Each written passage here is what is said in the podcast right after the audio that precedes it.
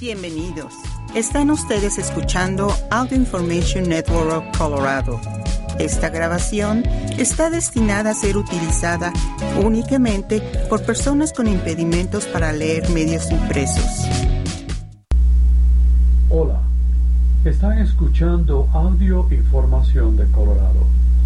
Gracias por sintonizarnos en Oración Semanal. Mi nombre es Waldemar Pérez.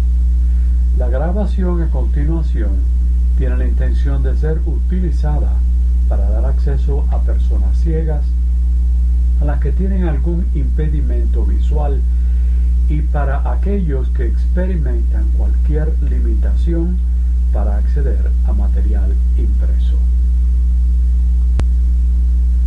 Pues hoy tenemos otra parábola que Jesús utiliza después de haber sido preguntado por las, autoridades del templo sobre la autoridad de expulsar a los comerciantes.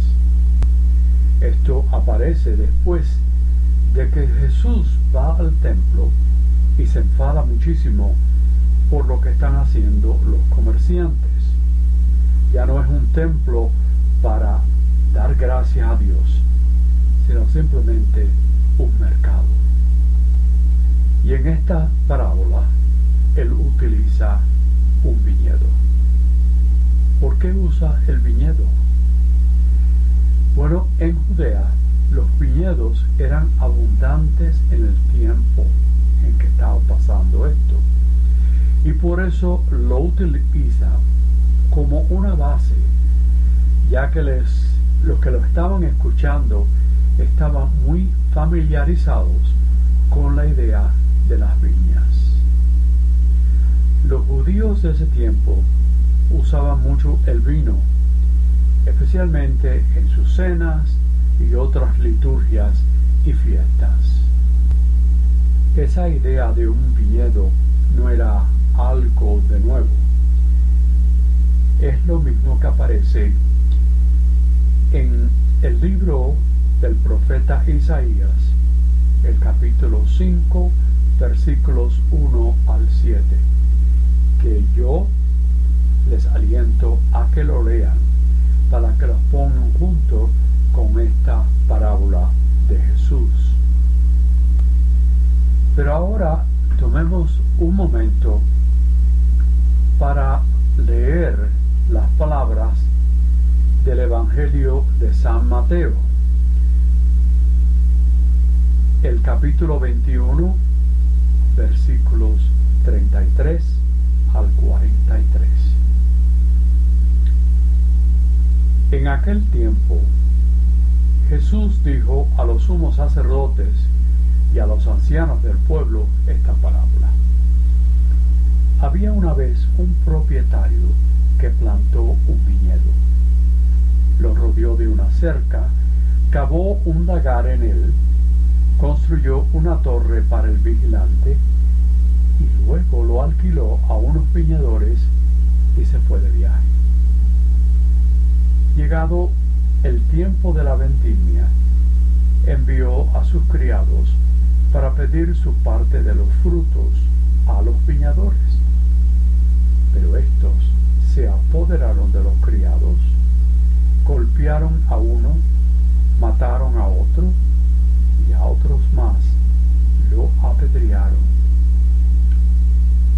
Envió de nuevo a otros criados, en mayor número que los primeros, y los trataron del mismo modo.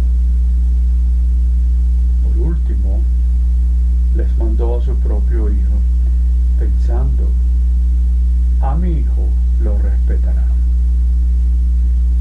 Pero cuando los viñadores lo vieron, se dijeron unos a otros, este es el heredero, vamos a matarlo y nos quedaremos con su herencia.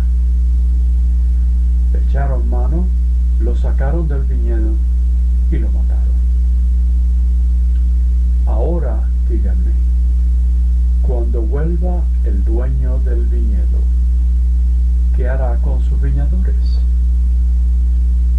Ellos le respondieron, dará muerte terrible a esos desalmados y arrendará el viñedo a otros viñadores que le entreguen los frutos a su tiempo.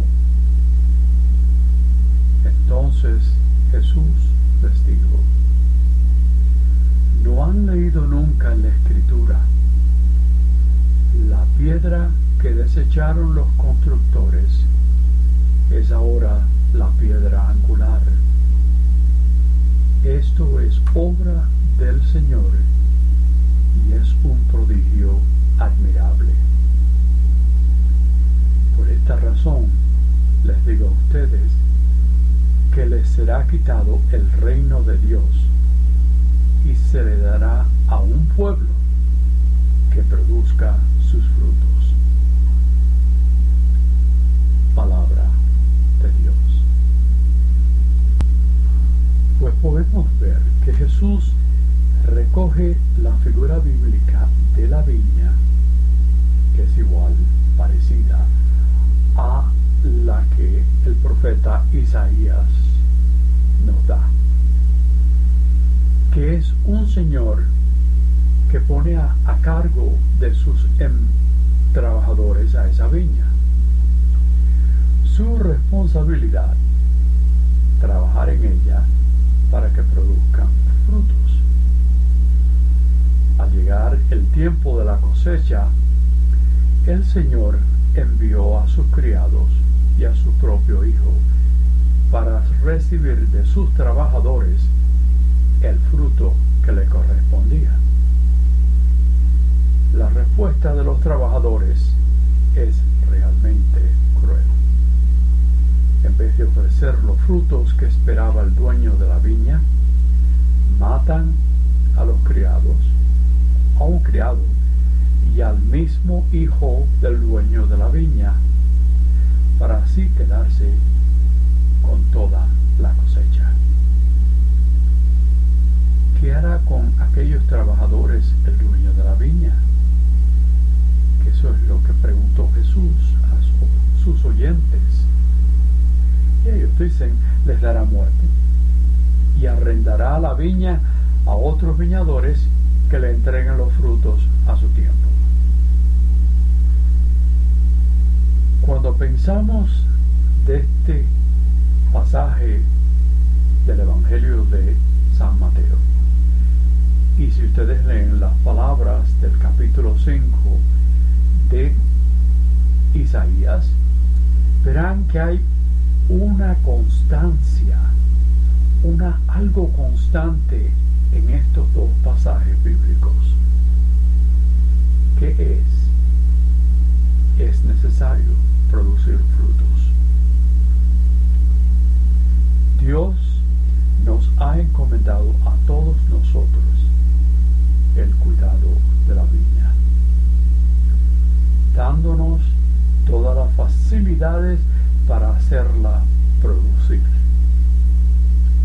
Y al mismo tiempo nos ha dejado la responsabilidad de entregarle un día los frutos que espera de nosotros. En la viña está representado el pueblo de Dios, un pueblo que no siempre supo captar los planes salvadores de Dios, o inclusive amarlo. Ese pueblo con sus infidelidades, su rechazo a los enviados de Dios, los profetas,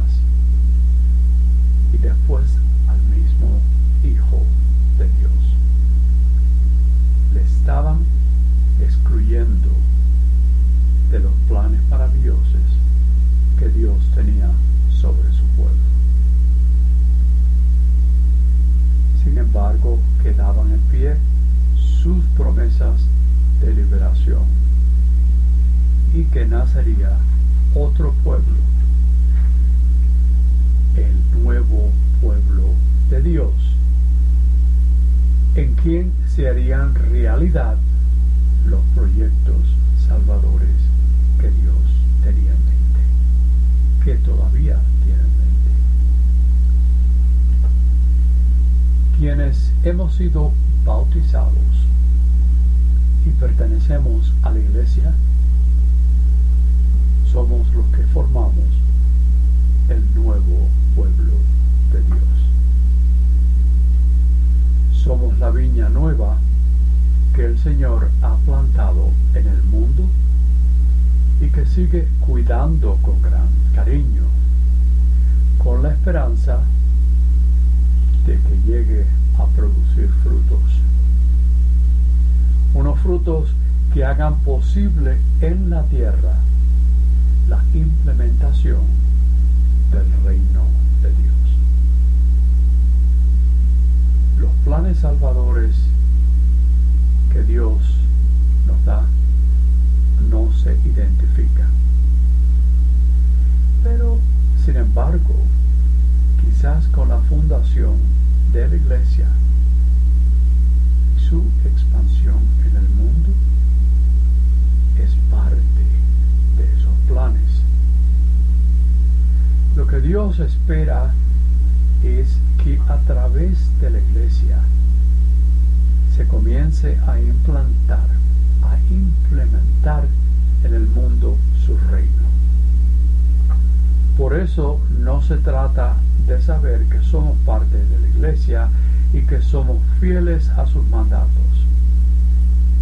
Hay que pensar que debemos estar seguros de que estamos respondiendo a las expectativas que Dios tiene sobre nosotros como trabajadores de la viña. Además, en los planes de Dios está, en primer lugar, la implementación de su reino de amor en el mundo. Y a cada uno de nosotros se nos ha encomendado producir ese fruto del amor. Para que nuestro amor sea un fruto real, necesariamente va a tener que superar los límites de las palabras y de las buenas intenciones. Es nuestra vida la que tiene que hablar de ese amor, rebosando de entrega, de servicio, todo ello.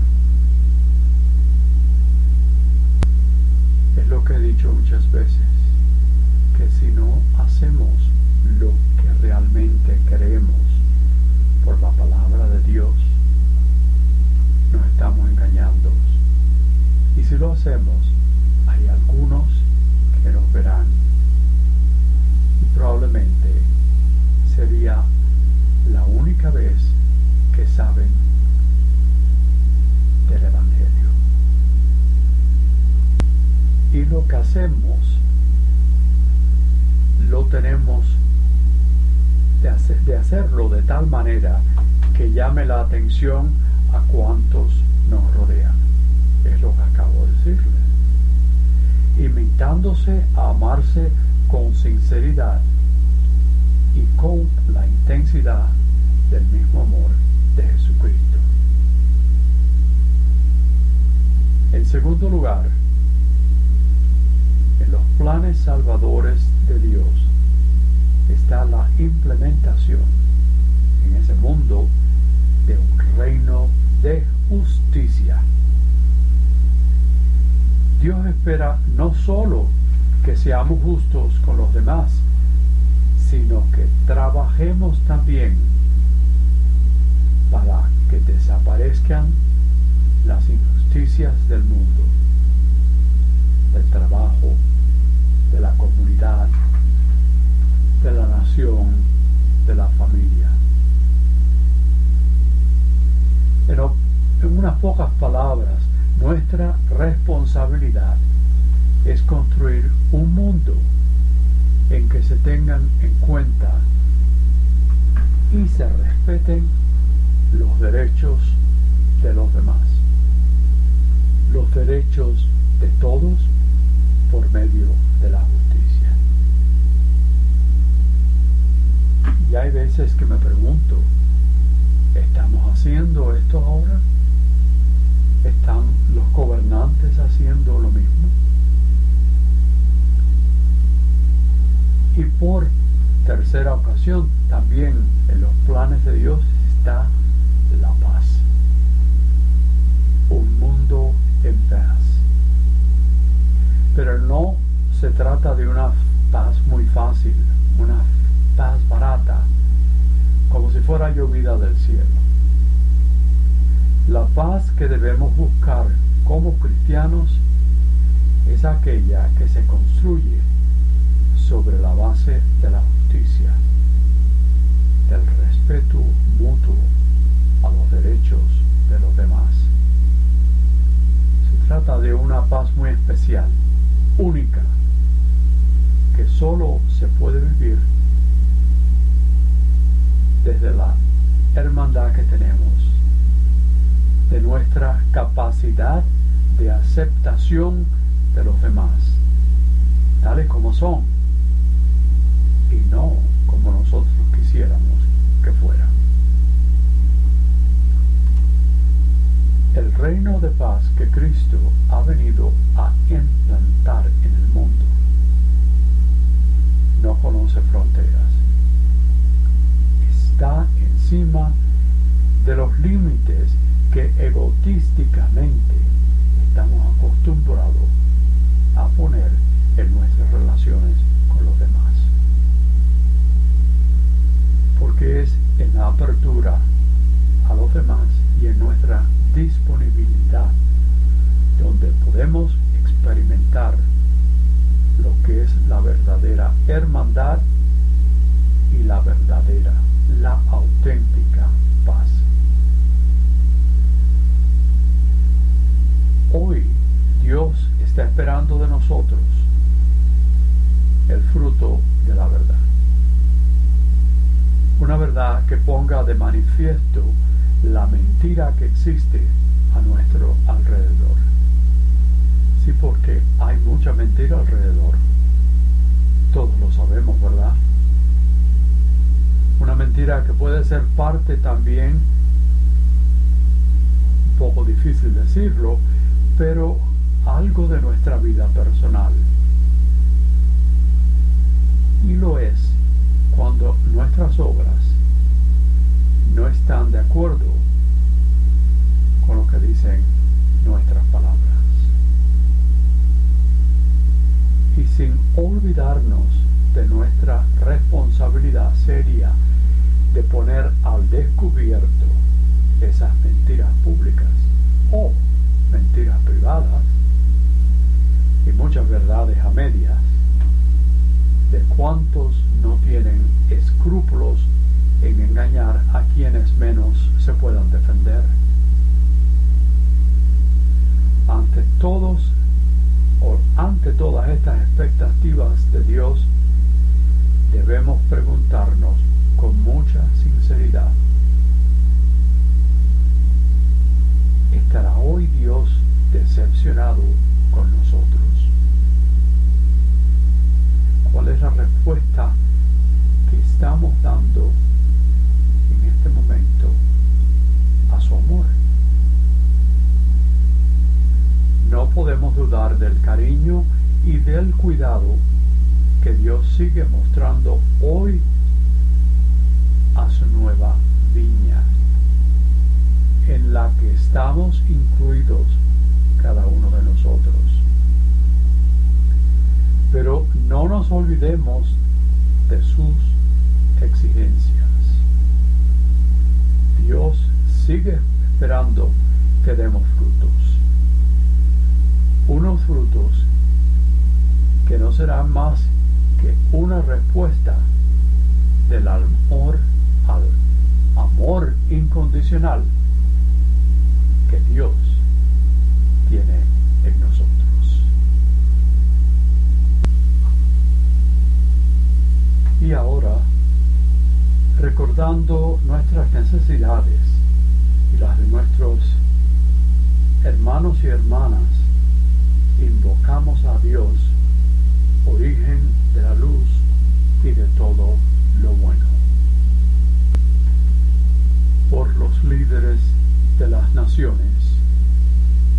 se comporten conforme a las leyes justas y pacíficas en su trato entre ellos y entre los pueblos que se les han confiado.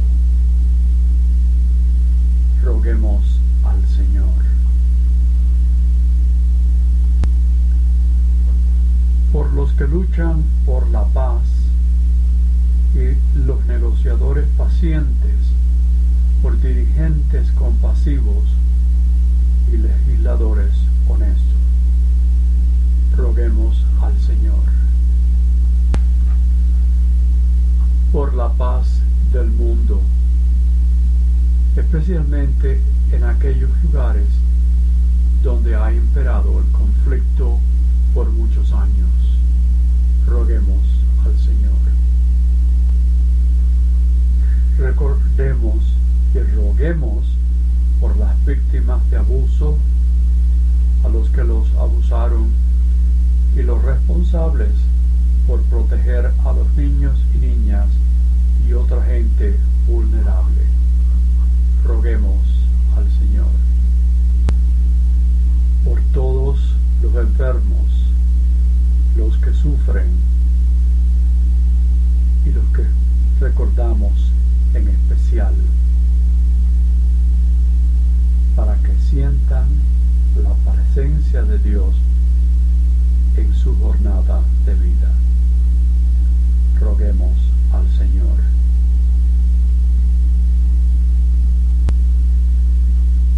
Por los que se han predecido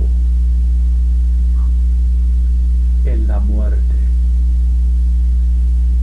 para que sean recibidos con el abrazo misericordioso de nuestro Señor. Oh Dios de misericordia y amor, permite que tu rostro nos ilumine y ten piedad de nosotros. Concédenos tu paz en este día. Continúa tu amor hacia nosotros permite que la justicia brote entre todas las naciones y nosotros. Escucha todas estas, estas oraciones que hemos elevado hacia ti en nombre de nuestro Señor Jesucristo, por los siglos de los siglos.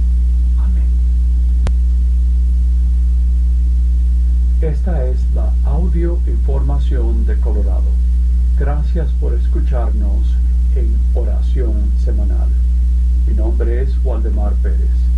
Les invitamos a que continúen sintonizando nuestra programación.